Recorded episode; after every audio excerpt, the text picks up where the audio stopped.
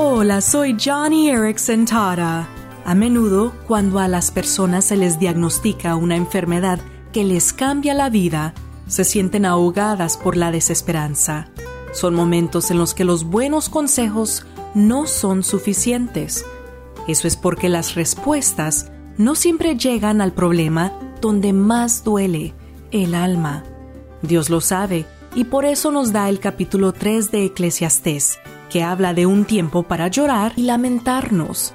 Querido cristiano, cristiana, hoy tú puedes ser ese agente de curación y esperanza en la vida de un amigo herido al simplemente sentarte con él o ella. Escucha sus miedos, ora por ellos.